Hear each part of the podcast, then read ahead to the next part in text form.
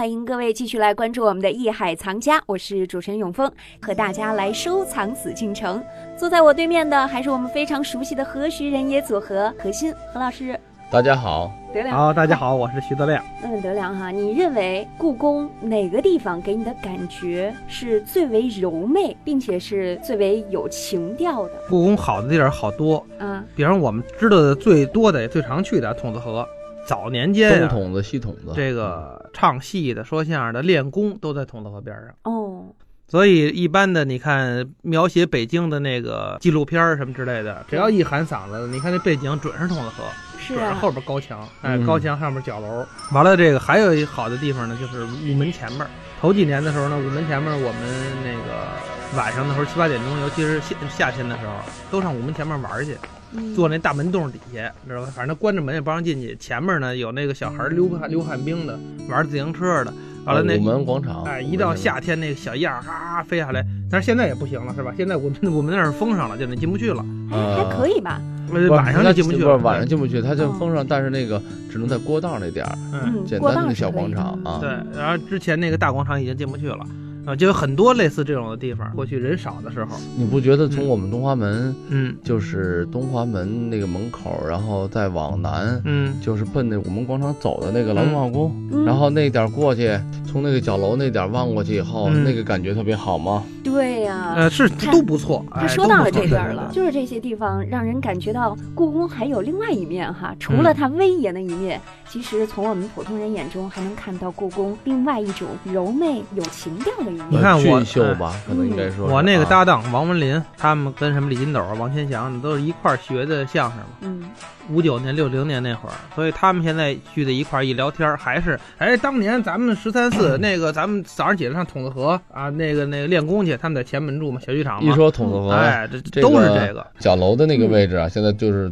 东西角楼啊，嗯不管南北，因为是南边的角楼嘛，受这个中山公园嗯跟劳动化宫的限制，所嗯以它没有那么那么远的角度啊，嗯，啊，只能是跟城墙一块儿拍。但是那个整个北边的两个角楼嗯，已经成了摄影基地了，对我看那是吧？是呃是有只是，要是玩摄影的，没有不啊拍的，对，这个什么下雨天啊，下雪天啊对，什么天气太阳太大了，嗯，嗯或者说是这晚上夜景好的时候，反正对全是什么对白玉兰盛开我的也时候，嗯不能免俗。 你也拍过是吧？你在网上搜吧，还有那个什么四大著名的地点，什么景山上也不是哪个亭子，啊，对，完了对那对个什么那就是北边那个角呃筒子河，然后就是哪个点就是有四个点，这拍角楼是最好的，啊这都是实践出真知 啊，大家都是拍出来的啊就。是就是几几万张、几十万张照片下来以后啊找不着容易经不容验，易对，所以说确实好看，确实好啊看，嗯，这里面今天哎嗯，说半天，永峰，嗯咱就咱聊说什角么呀？楼啊，哦，啊说角楼，我我忽然我就跟他聊了半天，我突然发现我这目的不明确，我说 哎是想说城墙啊，嗯是想说角楼啊，对还是角楼想说什么？呃，我们咱故宫今的天这就要个说说角哦楼。嗯嗯，嗯，虽然说是一种辅助建筑哈，但是它嗯特别有情调。其实功能对对上对对它是嗯辅助建筑，它其跟实它的其实承没诺什么用，这角楼的有有啊，对，用处不大，尤其是故宫的角楼意义不大。你说他真能从里边往外射箭吗？ 这这哎嗯也其实这难说。如果这咱说了，这仗都打到故宫门口了，哎呦，这射不射我看也就 咱咱也就没什么大意义了吧？嗯最早的角楼出现在记载在《礼记》，就是呃《周礼》，秦汉的时候就有。嗯为什么呢？它就是说形制上啊，你看西安，我就想起来它有角楼，对吧？嗯但是呢，咱们这是故宫，也就是说宫殿角楼，人家那个是城池角楼。城池什么概念？我整个这个城，我有城墙的，咱们的老城墙已经被拆了，嗯，那就没办法对，了。咱这也有城池角楼，东北门儿，对我们家啊，那儿那角楼那这现在还在对啊，就就西边门儿角楼也后后来也对也后对，来后恢来复的，对，包括永定门不是都对后后对后对那个恢恢复的嘛？对就是说以前的嗯城墙是连在一体，嗯那个城的概念就不一样。嗯这个打仗，我打到城边上了，嗯我怎么去抵御？嗯怎么去瞭望？嗯它有这个守卫啊、瞭望，包括以前的你看前门楼的建防楼。御嗯防御功能，它有建楼。嗯西安你看它有瓮城，实际咱们那儿建楼跟正阳门，它中间有一个非常大的瓮城。嗯以前我父亲小的时候，很早就在北京，他呢还见过，因为那时候城墙还没拆。嗯印象特别深。这个老北京还有城城门洞，那个时候城墙已就是他说记得就是那真是灰砖，就感觉就像咱们以前古人那时候说的，还得出城啊、嗯入城啊。嗯嗯然后瓮城里边呢还有这个马道，瓮城你记住了，它是没有楼梯的，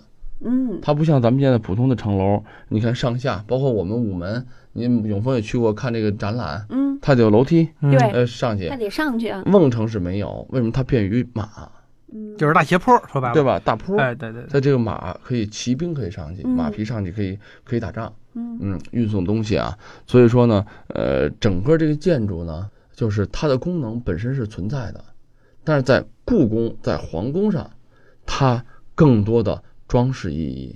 更多的形式上的意义大于它的实际的意义。所以说，故宫的角楼可以这么说，我说一个形容啊，就像故宫整个是一幅非常美丽的画卷，嗯，其中有四颗珍珠一样的东西。哎，就是嗯这四个角楼。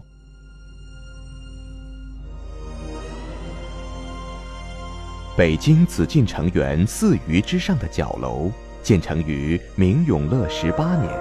也就是一四二零年。角楼是紫禁城城池的一部分，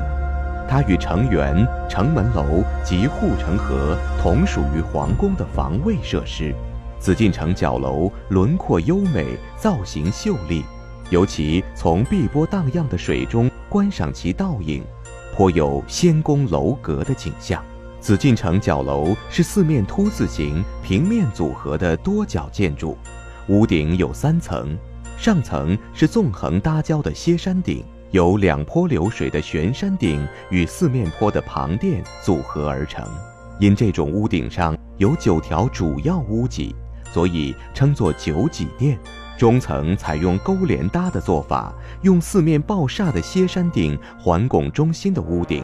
犹如众星拱月。下层檐为一环半坡顶的腰檐，使上两层的五个屋顶形成一个复合式的整体。由于角楼的各部分比例协调，檐角秀丽，造型玲珑别致，成为紫禁城的标志，使人惊奇、赞叹与敬仰。其实这角楼，我看它这形式非常繁复，和一般的宫殿殿宇还不一样，相当不一样，是？吧？嗯，我还是在这里面要跟大家说啊，啊嗯就因为我嘴上现在说怎么做，可能大家就是也不太明白，嗯，对吧？听也比较复杂，但是很多听众肯定是看见过。对，这咱们就从最直观的说，这个角楼呢，它底下是一个方的亭子似的东西，嗯哎，方的亭子它肯定有四面出脊啊，它都有脊。但是要一般的楼呢，那你出个脊，顶多是为什么叫做重脊啊、重檐啊？嗯上面再有一个，对显得它很丰富。对，可是这个角楼特别有意思。如果你要从平面图看，它是三层十字，哦，就你看上面几不是四面吗嗯？它就就不是就有这个十字吗？对，哎，从这个就咱们说从上往下这个平面图来看，嗯但这个十字什么错着位画，